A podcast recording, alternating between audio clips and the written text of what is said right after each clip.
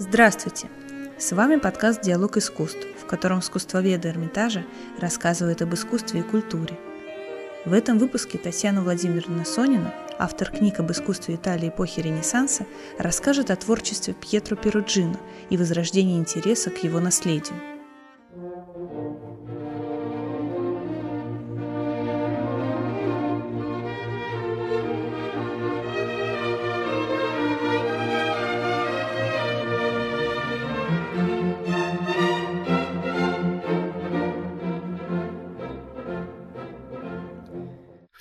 1485 году художник становится почетным гражданином Перуджи. Несмотря на наличие мастерских в обоих городах, он, если его приглашали еще куда-либо, предпочитал набирать помощников на месте. Это позволяло его стилю адаптироваться к местным вкусам. Но при этом его собственный стиль не страдал. Он все более определялся, становился спокойнее и торжественнее, и в то же время лишался конкретики, присущей раннему Ренессансу. Его персонажи обретают своего рода имперсональность. Одна из лучших работ, исполненных в 1480-е годы, это явление Мадонны Святому Бернару. Сейчас она находится в Мюнхене, а написано было для капеллы семьи Нази во флорентинской церкви Санта-Мария Маддалена де Ипацци. Нази – богатые члены Арте де Калимала, гильдия торговцев тканями, имели несколько дворцов в городе, кое-что сохранилось и поныне – и известны в частности тем, что для них, ну, точнее для Лоренцо Нази, Рафаэль написал знаменитую «Мадонну со щегленком». На современный взгляд, возможно, явлению Мадонны недостает экспрессии, лицам выразительности, событию занимательности. Но стоит ли требовать от мастера того, что он и не собирался передавать? В этой картине стиль Перуджина вполне сложился. Отныне он будет узнаваем – он знает, какую задачу, по его мнению, должна решать живопись. Ни разнообразие, ни копирование природных форм, ни передача эмоций интересует мастера. Он сосредоточивается на композиции. Далее цитируем Випера, поскольку точнее все равно никем ничего не было сказано ни отечественными, ни зарубежными исследователями. Для него фигуры важны не сами по себе, а как звенья – как резонаторы пространства. Перуджино в корне изменил самое понятие композиции. До него композиция понималась как распределение элементов картины на плоскости. Начиная с Перуджина, понятие композиции приобретает пространственное значение. Фигуры для него – это те же колонны, пилястры, арки, отмеряющие ритм пространства и перекидывающие его дальше мягкой мелодией своих движений – Никто до Перуджина не умел находить такого удивительного созвучия между фигурами и архитектурой. В 1480-90-е годы складываются практически все композиционные схемы картин Перуджина, которые впоследствии он будет постоянно использовать, благо они нравились его современникам. Одна из них, применявшаяся в сцене поклонения младенцу, открытый портик или другая подобная постройка в центре – показанная в простой прямой перспективе и позволяющая увидеть обширный пейзаж. Этот пейзаж постепенно, от картины к картине, становится все более обобщенным, ландшафтные формы смягчаются, но всегда, как своего рода подпись художника, остаются тонкие прозрачные деревца, акцентирующие композиционные ритмы. Таков полиптих Тарлония. Он датируется 1491 годом и хранится на вилле Альбани в Риме – заказывал его кардинал Джулиано делла Ровере, будущий папа Юлий II.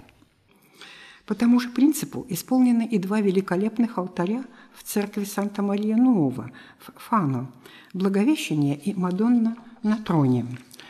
Торжественная, но простая архитектура портиков, пейзаж, который обретает более спокойные очертания, позы и жесты героев выражают не столько чувства, сколько ритуал – в это время меняется и образ Мадонны.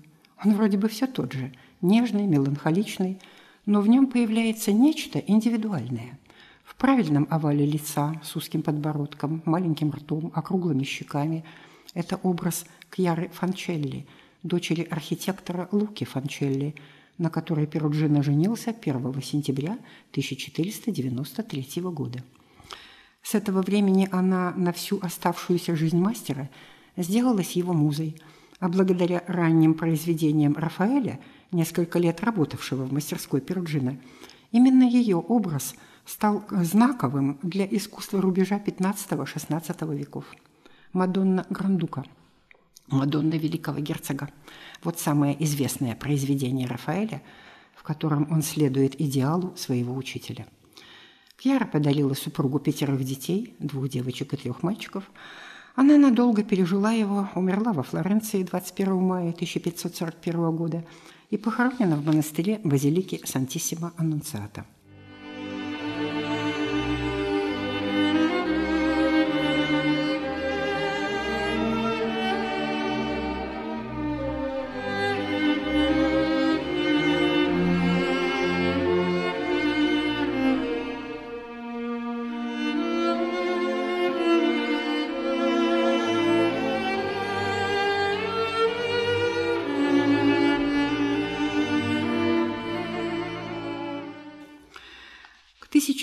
1490 годам относится и наиболее известное из изображений святого Себастьяна. Все они создаются по одному принципу, по одной уже знакомой нам схеме контрапоста. Более всего известен Себастьян из Лувра – большая картина с фигурой в рост. В Эрмитажном собрании есть другой Себастьян – погрудное изображение на темном фоне, но по той же схеме. Фигура в этой небольшой картине моделирована с удивительной мягкостью. Тело кажется живым, и при этом непостижимым образом художник сумел избежать натурализма. В этом есть некое сходство с лучшими античными скульптурами классического времени, в которых идеальное неотторжимо от реальности, причем то и другое безупречно сбалансировано, без перекосов в схематизм или в натурализм. Колорит эрмитажной картины теплый, краски золотистые, светящиеся. Ничто не отвлекает взгляд от красоты формы. Даже изображение страдания на лице мученика здесь было бы неуместно. Лицо Себастьяна озарено молитвенным просветлением, и лишь тонкая стрела, впившаяся в его шею, напоминает о его подвиге. На этой стреле художник золотом подписал свое имя. Явно он сам понимал, что создал шедевр. Таким же благородным лаконизмом отличается и другое произведение мастера из собрания Эрмитажа – портрет молодого человека. Такой же темный фон, золотистые краски. Юноша одет в темную одежду, почти сливающуюся с фоном. Его лицо простовато, левый глаз немного косит, но сколько в этом лице спокойного достоинства. Может быть, это кто-то из коллег по профессии – ведь существует портрет Лоренцо Ди Креди, написанный Перуджино в 1488 году.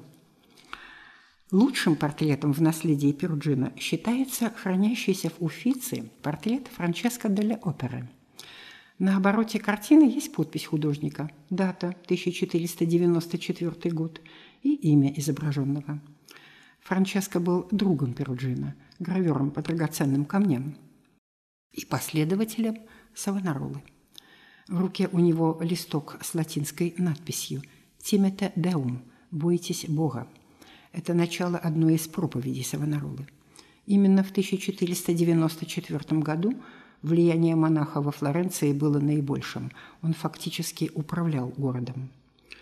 Интересно то, что Перуджино, если судить по тому же Вазаре, если и не был атеистом, то уж во всяком случае не страдал религиозным фанатизмом.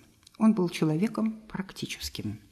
Но, тем не менее, как видим, это не мешало ему уважать воззрение друга. В портрете замечательно то, что персонаж не позирует. Он держится совершенно свободно. Говорить о психологизме, пожалуй, не стоит, но черты строгого характера угадываются сразу. Обращает на себя внимание и то, что изменилась сама манера живописи. В ней нет прежней подчеркнутости рисунка – Главное внимание уделено мягкой светотеневой моделировке. В этом есть сходство с Эрмитажным святым Себастьяном. Это уже почти сфумато, и, возможно, к его открытию Леонардо да Винчи пришел не без влияния Перуджина. 26 января 1496 года Пьетро подписал контракт на росписи Колледжо дель Камбио в Перудже. Арте дель Камбио – это мощная корпорация, гильдия менял, ну, собственно, банкиров Перуджи, которые в 1452-57 годах разместили свою штаб-квартиру, ну, получив разрешение, внутри палаца де Приоли, главного административного здания города. Это здание, номер 25, на главной улице старого города, которое теперь носит имя Курсова ночи. На улицу выходит боковой фасад палаца, здесь и располагается вход в колледжо. В нем несколько помещений, включая капеллу. Они все интересны, но более всего известна зала аудиенций. Это одно из самых знаменитых мест в Италии. Ну, во-первых, потому что представляет собой одно из наиболее хорошо сохранившихся административных помещений эпохи Ренессанса. Во-вторых, потому что именно здесь находятся великолепные фрески Перуджина. Жители Перуджи считают, что зал уступает только станциям Рафаэля в Ватикане – ну, это некоторое преувеличение, конечно, но местный патриотизм в Италии очень развит. Итак, договор был подписан в январе 1996 года. Работу мастер начал, судя по всему, позднее, в 1998 и завершил в юбилейном 1500-м. Без философской концепции тогда не обходилось. И ее разработал гуманист-неоплатоник Франческо Матуранцио – Матуранцева перуджинец по рождению, родители его были из Деруты, много путешествовал с целью совершенствования своих знаний, как в языке, так и в философии, был профессором Веченции и Венеции и как раз в 98-м вернулся в Перуджу, где его с большой радостью встретили. Идея росписи была следующая.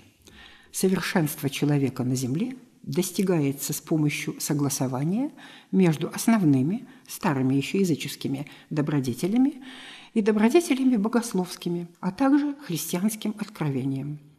Соответственно этому на стенах зала композиции размещены в пяти люнетах. Две люнеты слева посвящены основным добродетелям, а две люнеты на торцовой стене и одна справа – богословским. Богословские добродетели – вера, надежда и любовь воплощены в композициях преображение – это вера, Рождество – любовь или милосердие, и Бог Отец с пророками и сивиллами – надежда. Основные добродетели показаны попарно. В одной люнете благоразумие и справедливость, в другой – сила и умеренность.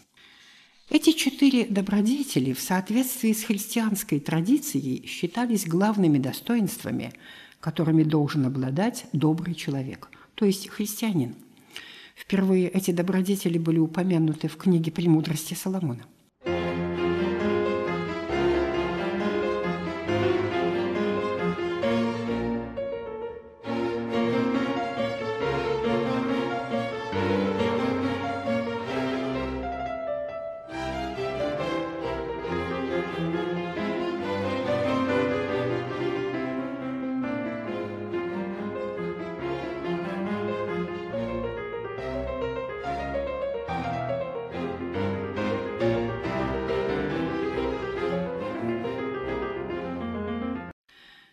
Верхней полукруглой части каждой фрески изображены по две женские фигуры.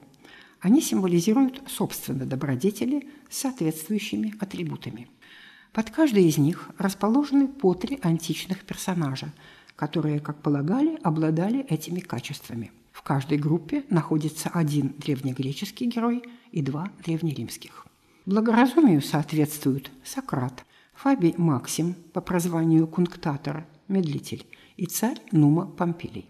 Справедливости – Питток из Метилены, Фурий Камил и император Троян. Под фигурами подписаны имена, да иначе и поступить нельзя, поскольку никакого сходства с реальными персонажами истории нет. Да это и не предполагалось. Эти фигуры – суть знаки, напоминания о тех или иных положительных качествах, которыми, как мы говорили, должен обладать христианин. Все шесть персонажей – группа мудрецов. Вторая группа – герои. Силу олицетворяют спартанский царь Леонид и римляне Луций Сесиний Дентат и Гораций Коклес. Умеренность – Перикл, Сципион Африканский и Ценценнат.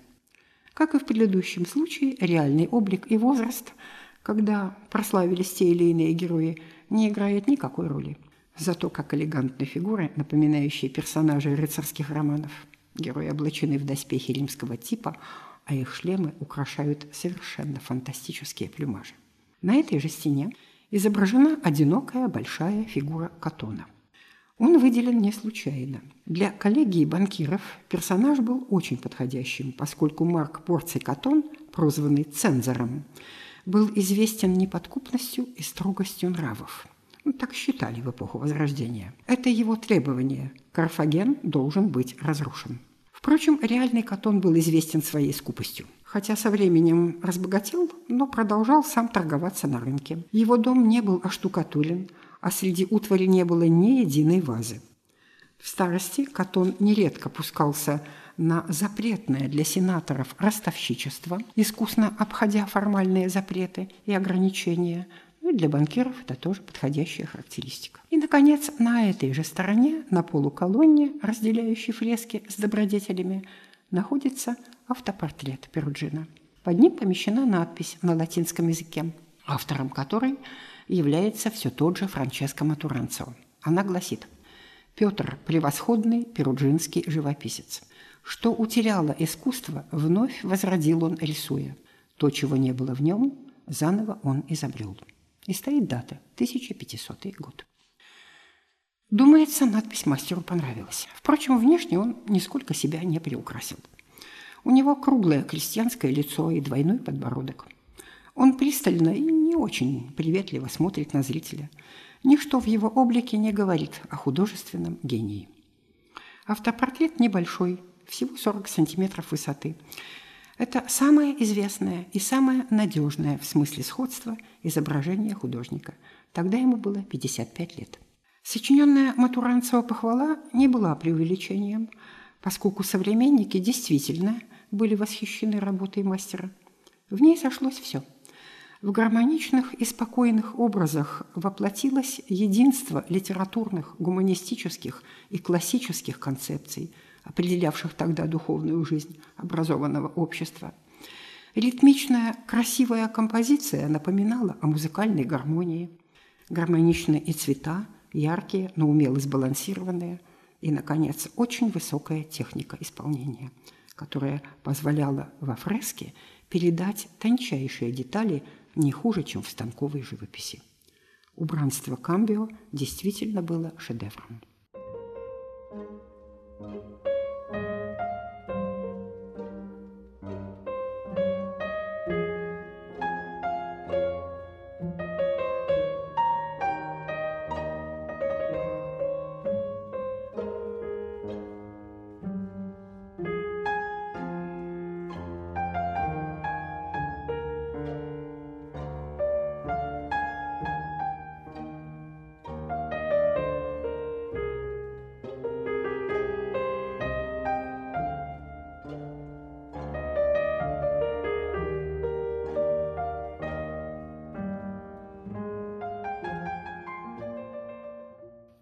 Несмотря на всю сложность работы в Камбио, Перуджино и в эти годы продолжал получать многочисленные заказы. Обе его мастерские в Перудже и во Флоренции были загружены. Еще до начала работы в Камбио из флорентинской мастерской вышло, например, такое известное произведение, как «Оплакивание Христа», исполненное для монастыря Санта-Кьяра, теперь в палаце Питти. Капитуле монастыря Санта-Мария-Маддалена де Ипаци во Флоренции в 1494-96 годах им была написана большая фреска, самая большая его работа в этом городе – «Распятие». Она и сейчас находится на своем месте. Несколько позже, закончен в 1500 году, исполнен алтарь для аббатства Валамбруза, недалеко от Флоренции, теперь в Академии художеств – Знаменитое обручение Марии из музея в Кане во Франции относится к 1504 году. Можно назвать не менее двух десятков крупных произведений, остается удивляться работоспособности художника и его умению организовать деятельность мастерских. Но с рубежа столетия Перуджина начал повторяться. Он не столько стремился изобретать что-то новое, сколько делал упор на качество живописи. Но с наступлением нового века стало цениться именно разнообразие. и обновлять свой стиль мастеру стало сложно. Первым звонком утраты популярности стал заказ маркизы Монтуанской Изабеллы Гонзага. В 1503 году она заказала Перуджино картину для своего кабинета студиола. Сюжет был определен и детально описан придворными гуманистами и самой заказчицей. Работать мастеру пришлось при постоянном наблюдении мантуанца Лоренцо Леонбруно, придворного художника Маркизы. Свободы не оставалось практически никакой, и результат в конечном итоге Изабелле не понравился. Впрочем, картина заняла свое место в студиоло рядом с произведениями Андреа Монтеньи и Лоренцо Косты. Теперь весь комплекс хранится в Лувре. «Битва любви и целомудрия» – так называется это произведение, насквозь аллегорическое, о котором Маркиза в переписке с художником сообщает. «Наш поэтический замысел, который мы очень желаем, чтобы вы изобразили, это битва целомудрия и любви, то есть решительное сражение Паллады и Дианы против Венеры и Купидона. Паллада должна быть показана почти победившей Купидона, сломавшей золотую стрелу и бросившей на землю его серебряный лук. И далее столь же пространно излагаются подробности будущего изображения. Считать картину полной неудачей, пожалуй, нельзя. Но сам сюжет чужд темпераменту художника. Тема, которая подошла бы Монтенье, никак не согласовывалась с элегичностью настроения картин Перуджина. Второй неудачей стал двусторонний алтарь для базилики Сантиссимо Аннунциата во Флоренции. Начал его Филиппино Липпи, но скончался в 1504 году, успев написать примерно половину. Работу передали Перуджино.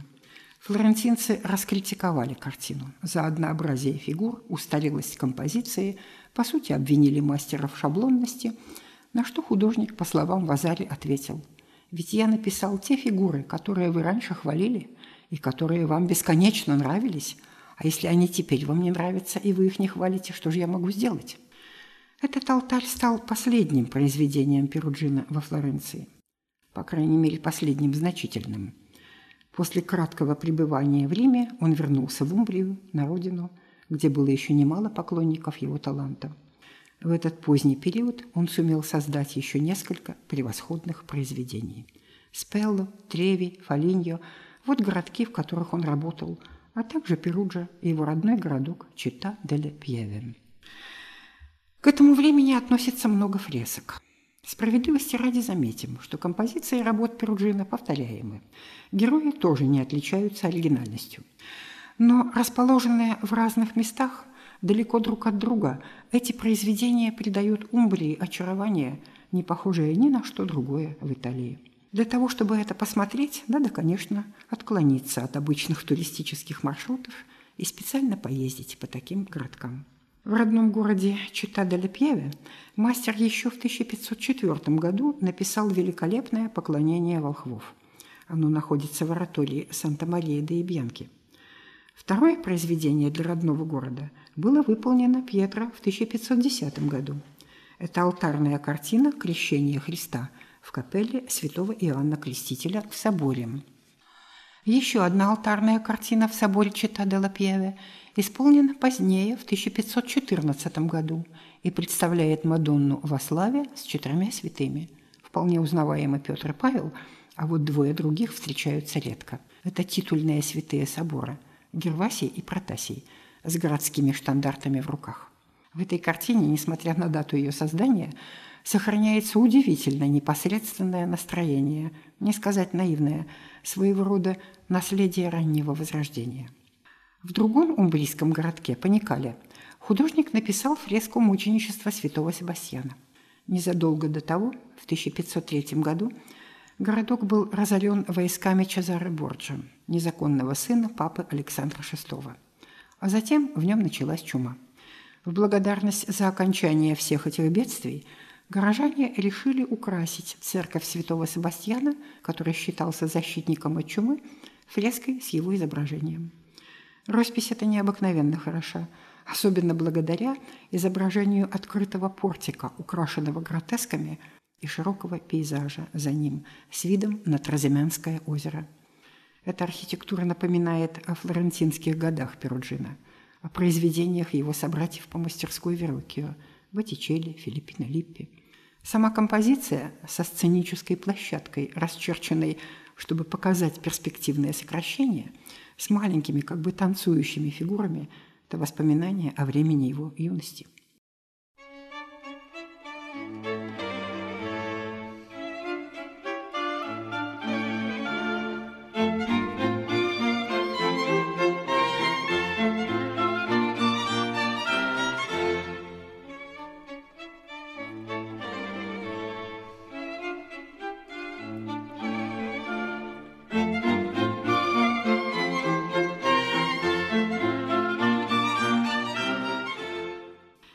Незадолго до смерти мастер, которому было уже за 70, выполнил еще несколько прекрасных работ.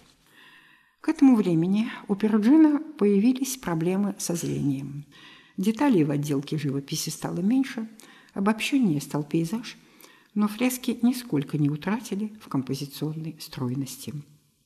Так, к 1522 году относится очаровательная фреска «Мадонна деле Грация», в женском монастыре Сант-Аньезе в Перудже.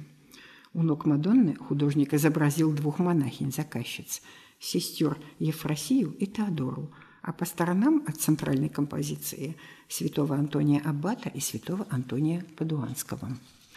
Одной из самых последних работ мастера стала Мадонна из церкви Санта-Мария-дель-Аннунциата в Фонтиньяно. Фонтиньяно – это деревушка недалеко от Перуджи – в нее мастер переехал в 1511 году, устроил там свою мастерскую, отсюда выезжал в другие городки, чтобы выполнить заказы на фресковой росписи. Почему он выбрал именно Фонтиньяно, неизвестно. В церкви Фонтиньяно мастер исполнил пять фресок, но на своем месте осталась только одна – Мадонна. Сохранилась фреска плохо, пострадала от влаги. Снаружи уровень земли был намного выше, чем сейчас, и это привело к просачиванию воды – ну, кроме того, одно время фреска была просто забелена. К тому же ее переписывали, как водится, при этом портили. Совсем не сохранился пейзаж, но, к счастью, лица почти не тронуты, и задумчивый взгляд Мадонны, устремленный в пространство, вызывает настроение элегической печали. В 1423 году Перуджино умер в Фонтиньяно от чумы. Из опасности заражения его похоронили за городом, под Большим дубом. Но примерно через 50 лет монахи перезахоронили его останки рядом с церковью Аннунциаты, но без креста и камня. Причина этого, как полагают, кроется в том, что Перуджино был атеистом. Во всяком случае, в Азаре так о нем высказывался. Пьетро был человеком весьма маловерующим – и его никак не могли заставить уверовать в бессмертие души.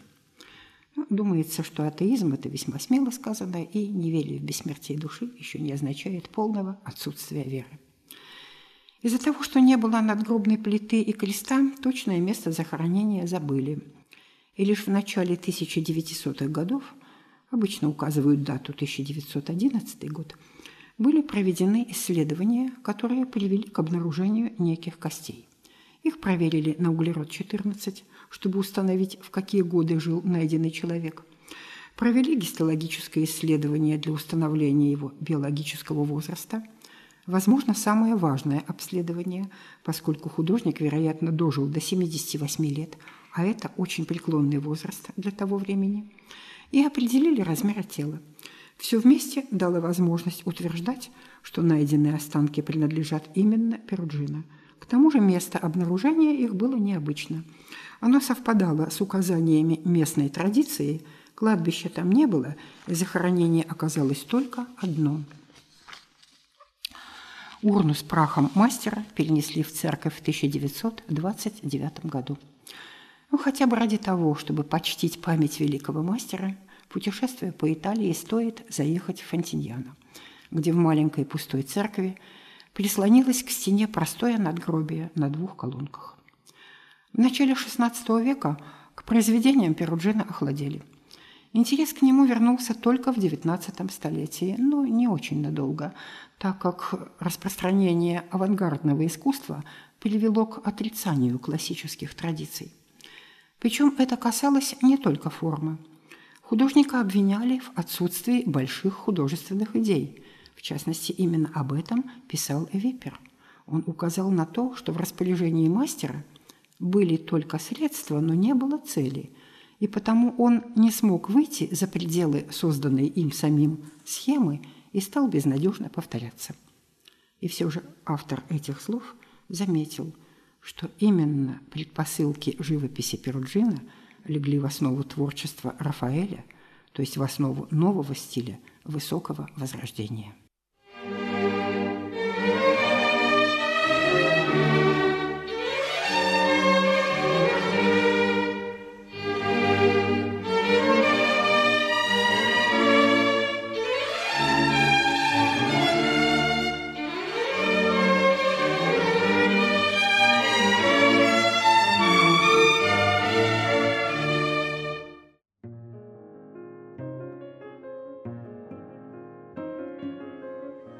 Приглашаем вас на наши встречи вечера-концерты в пространстве музея.